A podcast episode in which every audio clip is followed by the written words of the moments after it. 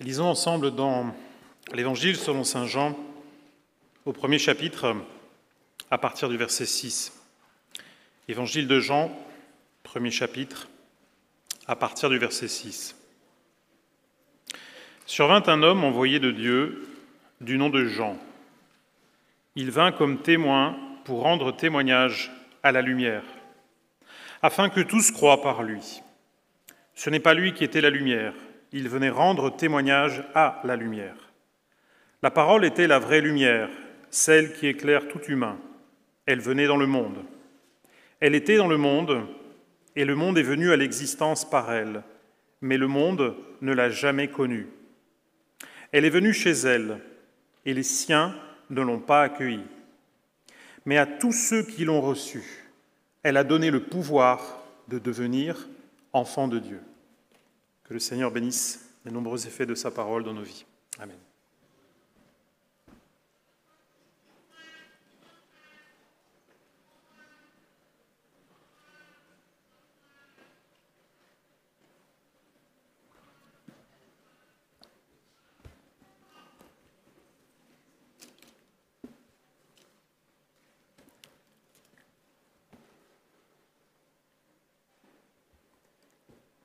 270 000, s'est écrié l'homme dans l'assemblée en levant la main. Et tous les regards se sont tournés vers cet homme qui osait élever le prix de l'enchère. C'était en 1921 le cri du trésorier de l'Union latine à qui était adjugé l'achat du campus adventiste du Salève. 270 000 francs. À l'origine de cette école, il y a un cri de trésorier. Certes, après lui, les trésoriers se sont succédés. Ils ont parfois continué à crier, mais ils sont présents aujourd'hui dans cette assemblée avec nous parce qu'ils se sont toujours montrés conciliants et nous les en remercions. À l'origine du séminaire adventiste, il y a donc un cri, comme à l'origine du monde, comme lors de notre naissance. Pour un de nos anciens voisins, Voltaire, à l'origine du monde, il y a un horloger. Une telle opinion n'est pas étonnante pour un homme qui habitait à la frontière de la Suisse. Pour nos scientifiques, à l'origine du monde, il y a un Big Bang. Et au-delà du mur de Planck, avant que l'univers n'arrive à l'existence, il y avait, je cite, un mélange de temps et d'espace, une sorte de soupe primordiale de plusieurs millions de degrés parcourus d'ondes de choc. Or, l'union de l'espace et du temps, l'alternance de compression et de dilatation, c'est la définition d'une onde, c'est-à-dire d'un son. Autrement dit, à l'origine du monde, il y a un son. La science confirme donc la Bible mais en plus pauvre, car ce son, ce n'est pas une parole. Le récit de la création dans le livre de la Genèse est le récit de dix paroles prononcées par Dieu. Et ce sont des paroles qui ont amené le monde à l'existence. La parole de Dieu, c'est plus qu'un son. C'est un son modulé, un son qui prend sens. Dieu dit et la chose existe. Que la lumière soit, et le son devient lumière, une autre vibration. Dans le prologue de son évangile qui vient d'être lu, Jean, en des termes qui sont devenus légendaires, tant il a le sens de la formule, Jean dit Au commencement était la parole. Et la parole, était avec Dieu et la parole était Dieu. Elle était au commencement avec Dieu. Toutes choses ont été faites par elle, et rien, rien de ce qui a été fait n'a été fait sans elle. En elle était la vie, et la vie est la lumière des, la lumière des hommes. Mesurons un instant la force de ces propos. Comment le verbe, le mot, la parole peuvent-ils avoir un effet sur le monde Faire naître un monde? Les propos de Jean ne sont-ils pas le condensé de notre histoire? Au commencement est la parole. Au commencement de notre scolarité est la parole. Une école est le lieu par excellence de la parole. La parole exprimée, apprise, communiquée. Après avoir poussé un cri, l'enfant apprend des mots. Il commence à créer son espace et à se situer dans cet espace. Maman, papa, dodo, lolo. Il entre très tôt à l'école maternelle pour apprendre à organiser les mots. Ensuite, à l'école primaire pour acquérir les règles de base de la phrase, sujet, verbe, complément. Au collège, il découvre le style, la poésie, le récit. Parvenu au lycée, il apprend à convaincre, à argumenter, à développer sa pensée de manière progressive, pertinente. À l'université, enfin, il acquiert un vocabulaire spécialisé. Il pénètre plus à fond le lien entre sa pensée, ses mots et l'efficacité sur le réel. Sa parole devient vie, médecine, mécanique, littérature. Même la mathématique fondamentale, une pensée des plus abstraites, lui permet de découvrir les mystères de l'univers. Et notre campus se distingue non seulement parce qu'il offre tous les niveaux d'études, depuis l'école maternelle jusqu'à l'université, mais parce que son niveau supérieur se déploie sur la science du langage. Le français à l'IFLE, bien sûr. La théologie, c'est littéralement la parole sur Dieu. Et la communication, le conseil, c'est ce que l'on apprend à l'Institut des sciences humaines. La parole est une puissance sans limite qui sait la manier fonde un empire. La parole crée le lien. On peut même la boire. On peut être suspendu aux lèvres de celui qui parle. La parole peut tout, elle peut faire vivre et elle peut tuer. Dès sa création, Dieu a mis dans l'humain le souffle de vie, le souffle dont la parole est une modulation du souffle.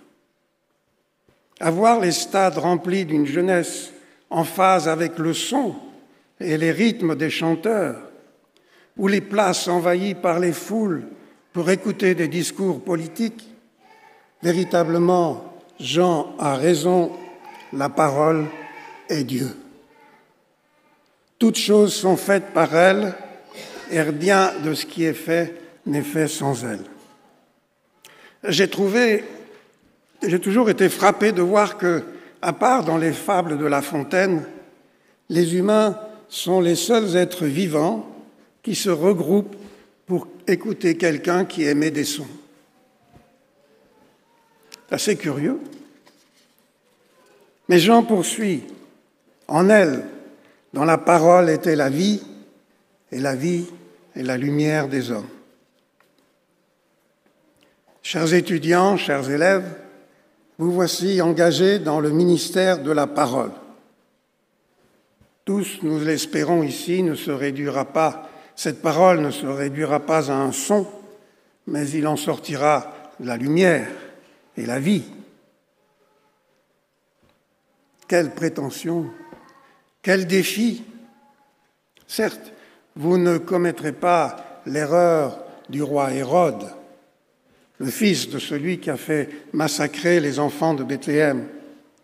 Selon Flavius Joseph, un historien juif qui a vécu au premier siècle, Hérode s'est revêtu d'un vêtement argenté et a fait monter une estrade orientée vers le lever du soleil.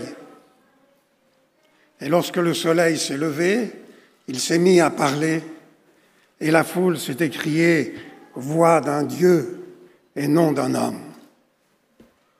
Vous trouverez aussi ce récit dans le chapitre 12 du livre des Actes des Apôtres.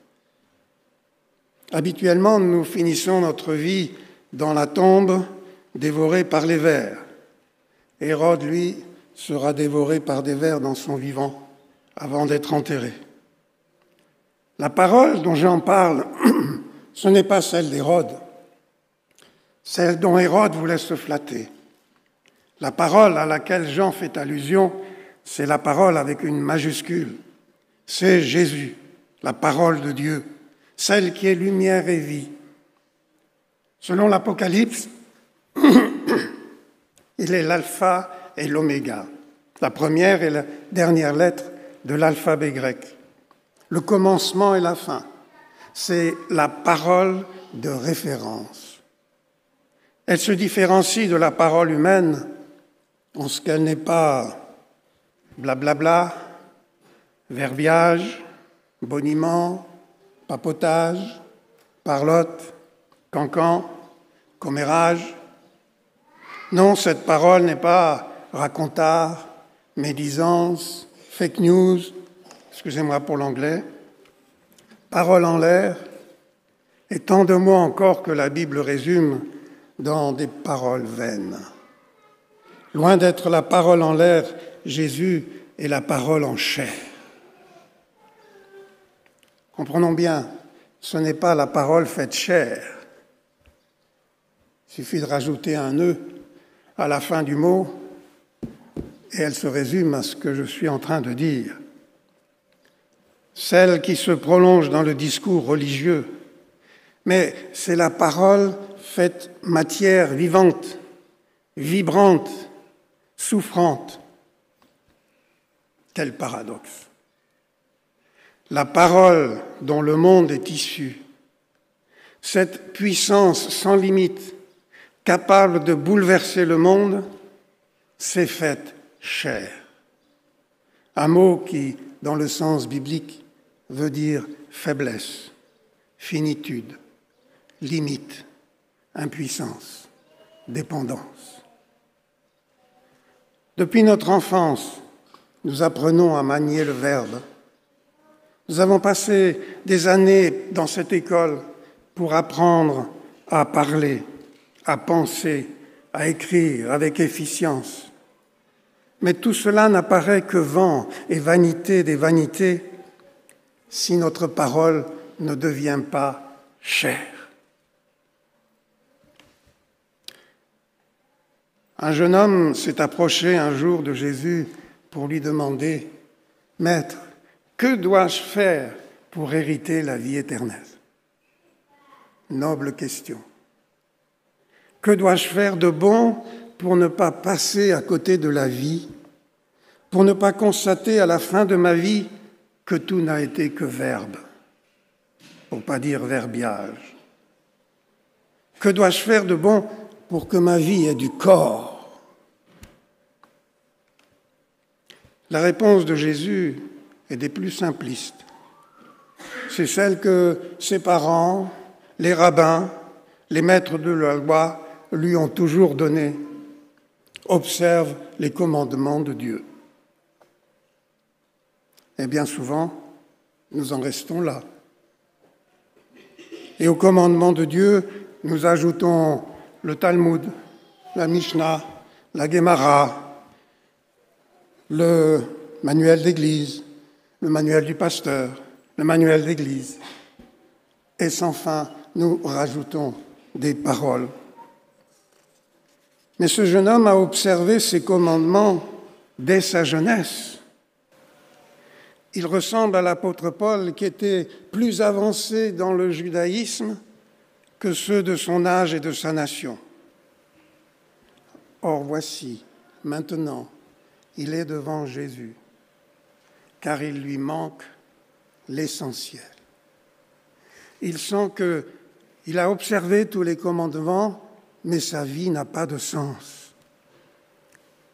Alors, Jésus lui dit, comme il dit à tous ceux qui se sont intéressés à lui, comme à nous tous ce matin, Toi, suis-moi.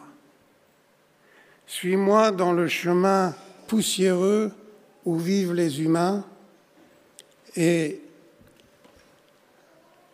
marche avec moi.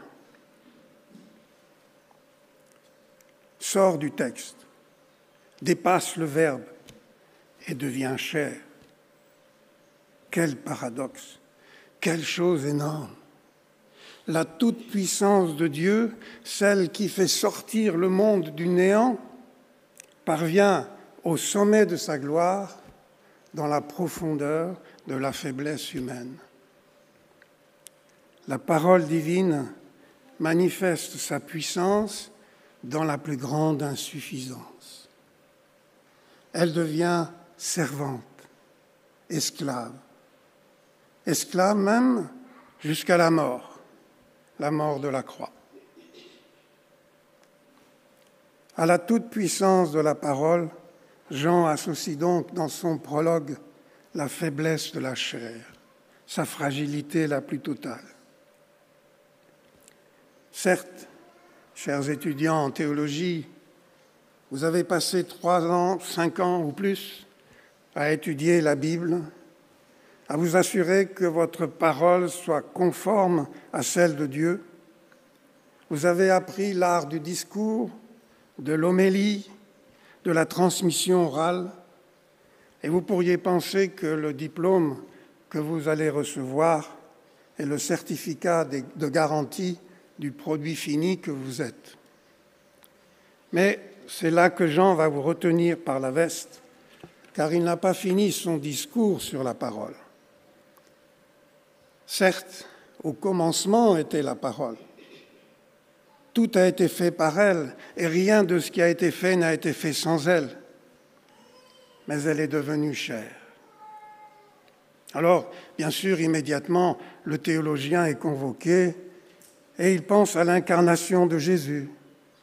Jésus, le Verbe, s'est incarné dans la Vierge Marie, il est devenu homme comme nous, comme vous et moi.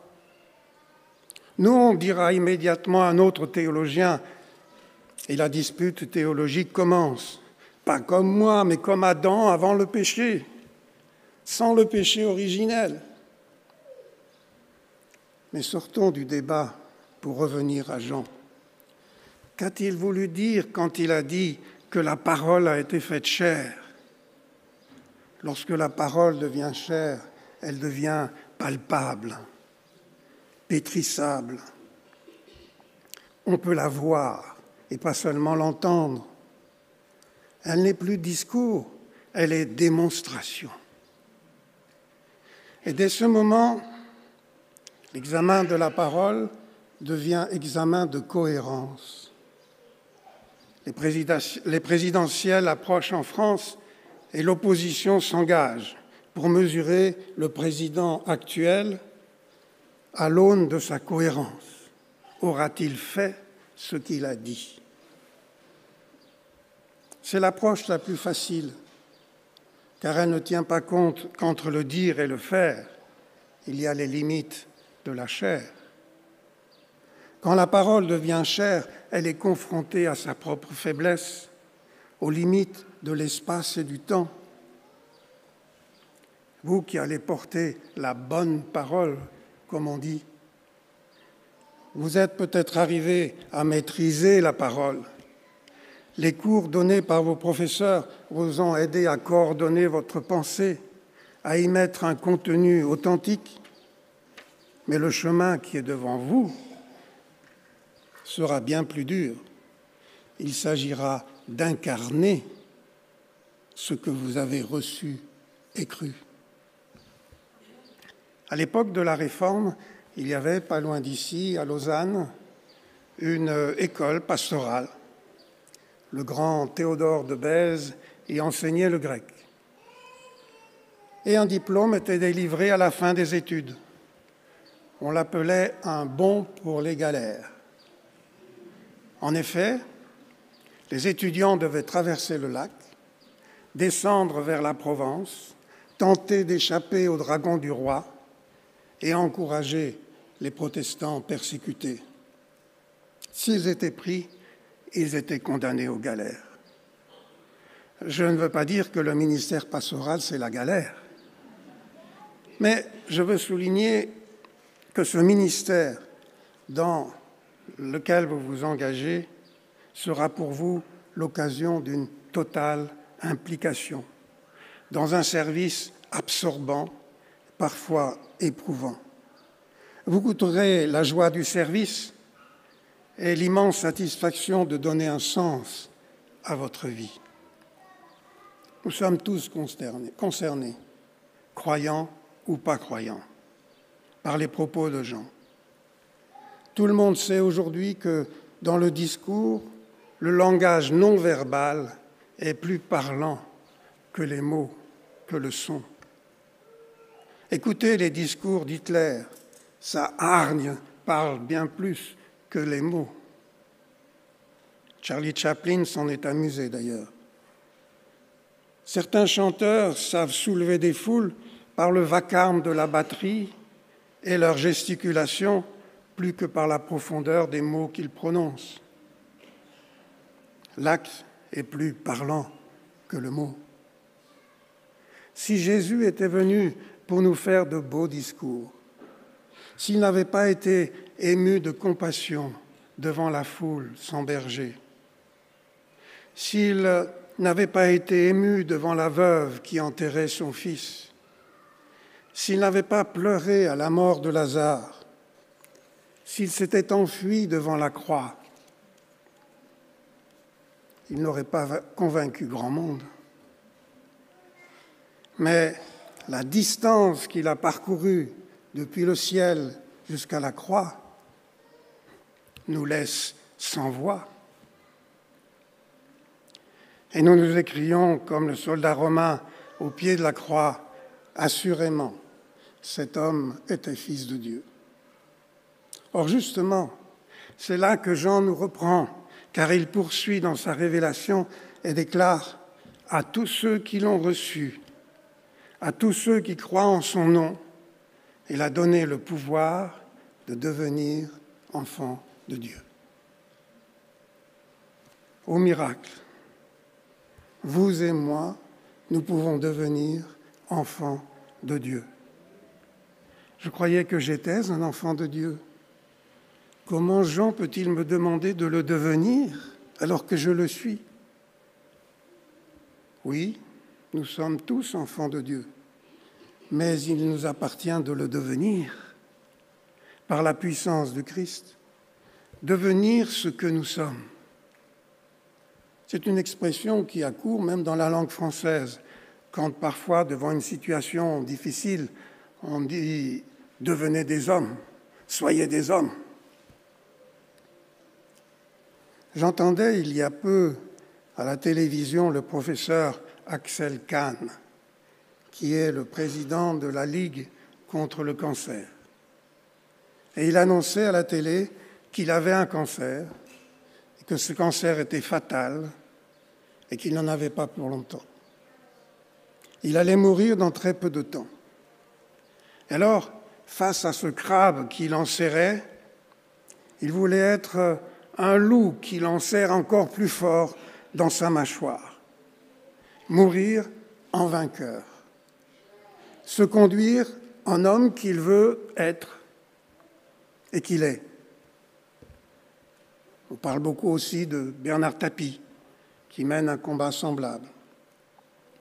Jésus nous donne le pouvoir de devenir, face à la vie, tout autant qu'à la mort, enfant de Dieu, comme lui a été le Fils de Dieu. Comment puis-je devenir un véritable enfant de Dieu? Un jour, à Paris, un homme tenait une conférence publique sur un sujet peu commun, le diable. non une histoire du diable dans la littérature ou les croyances sur le diable au Moyen Âge, mais sur le diable.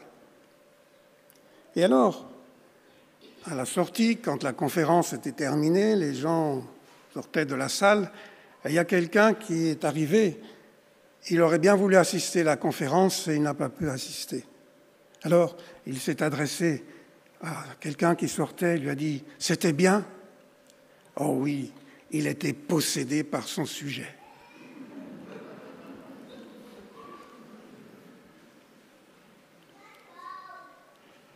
Être possédé par Jésus-Christ, telle est la clé offerte pour devenir enfant de Dieu. Le recevoir, croire en son nom, en sa puissance. Vous me demanderez peut-être si je crois en Jésus, où cela va-t-il me mener? Qu'est-ce que ça veut dire concrètement? Comme je l'ai dit, comme pour le jeune homme riche, c'est accepter de le suivre, de marcher dans ses pas, comme on marche dans la neige dans les pas de celui qui nous a précédés. Il est intéressant de noter que Jésus l'a enseigné par le geste. Il ne s'est pas contenté de dire ce qu'il fallait faire, mais il l'a fait et il en a donné l'exemple. Je lirai à cet égard un peu plus loin dans l'évangile de Jean, au chapitre 13, versets 13 à 17, un texte que nous aimons à citer régulièrement. Jean 13, verset 13. Vous m'appelez Maître et Seigneur, et vous dites bien, car je le suis. Si donc je vous ai lavé les pieds, moi le Seigneur et le Maître, vous devez aussi vous laver les pieds les uns aux autres. Car je vous ai donné un exemple afin que vous fassiez comme je vous ai fait. En vérité, en vérité, je vous le dis, le serviteur n'est pas plus grand que son Seigneur, ni l'apôtre plus grand que celui qui l'a envoyé. Si vous savez ces choses, vous êtes heureux pourvu que vous les pratiquiez.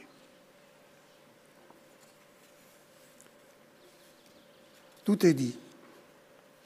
Pour être heureux, pour donner un sens à sa vie, pour lui donner corps, chair, un seul mot suffit, servir.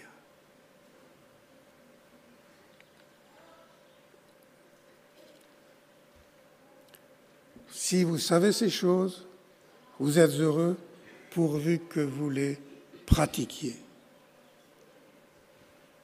Le pouvoir de devenir enfant de Dieu, c'est le pouvoir de se mettre au service des autres, d'être possédé par l'Esprit de Jésus pour être utile, outil, instrument, instrument de grâce et de vérité.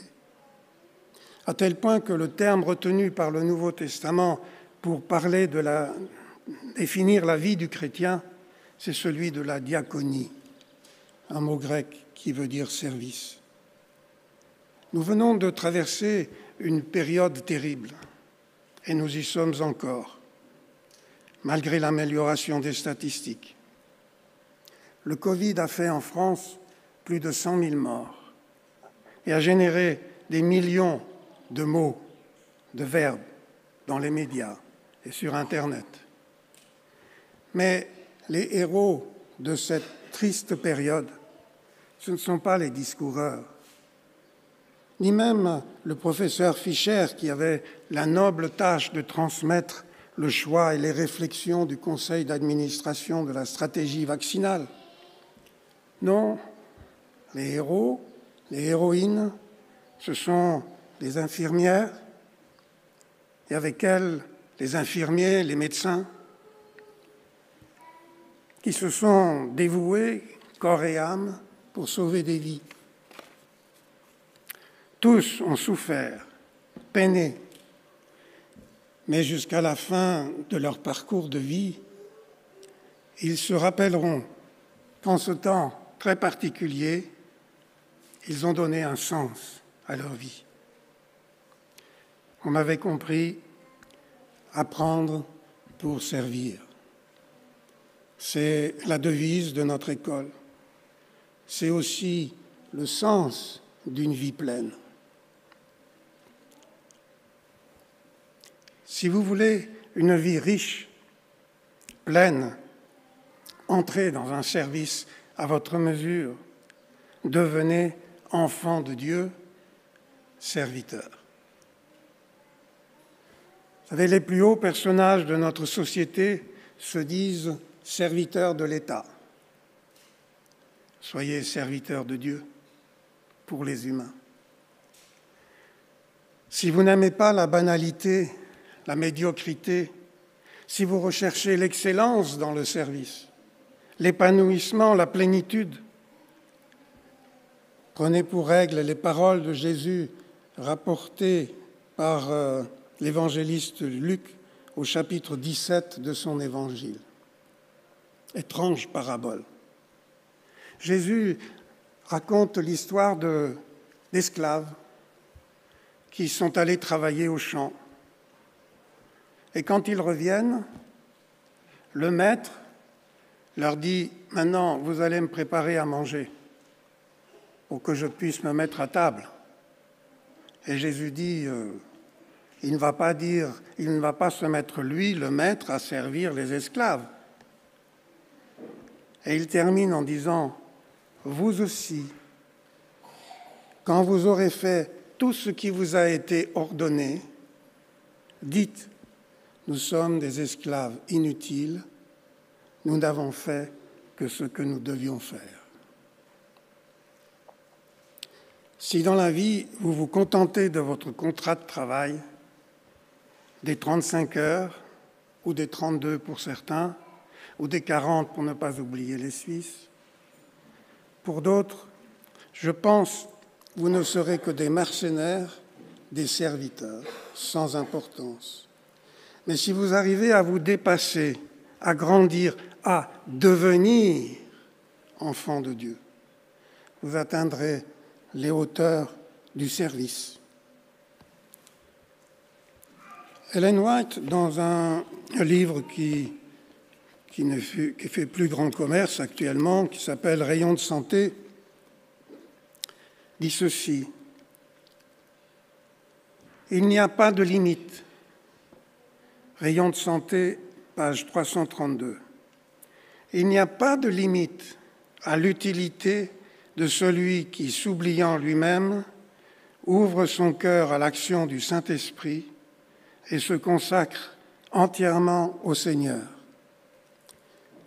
Tous ceux qui offrent ainsi au service de Dieu leur corps, leur âme et leur esprit ne cesseront de recevoir de nouvelles forces physiques, mentales et spirituelles. Les ressources inépuisables du ciel sont à leur disposition. Par la grâce qui nous est accordée, nous pouvons remporter des victoires qui paraissaient impossibles à cause de nos opinions erronées, de nos préjugés, de nos défauts de caractère et la petitesse de notre foi. À tous ceux qui se consacrent sans réserve à son service, le Seigneur donne le pouvoir d'obtenir des résultats illimités. Il accomplira de grandes choses par eux et pour eux. Cette promesse, elle est pour tous ceux, toutes celles qui veulent s'en saisir. Elle est pour vous. Faites la vôtre. À ceux qui l'ont reçue, à ceux qui croient en son nom, qui croient en Jésus, il donne le pouvoir de devenir enfant de Dieu. Oui, enfant, pas plus mais de Dieu. Apprendre, s'instruire, s'informer, se former, ajouter tous les verbes que vous voulez, mais pour servir. Que Jésus vous inspire au point, d'être possédé par lui et devenir enfant de Dieu. Amen.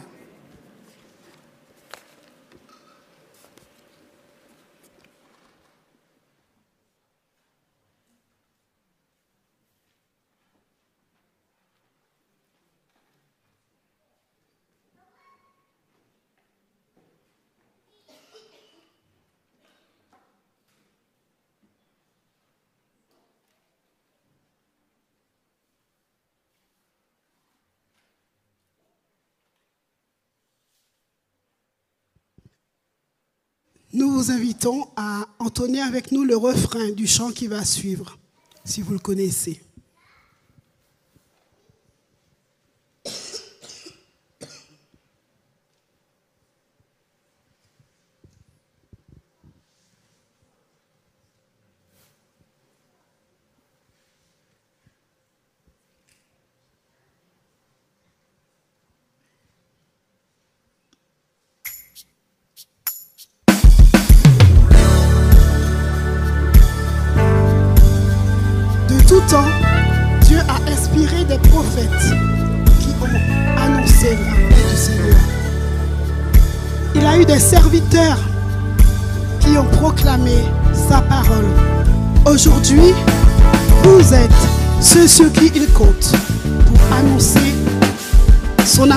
et surtout son prochain retour.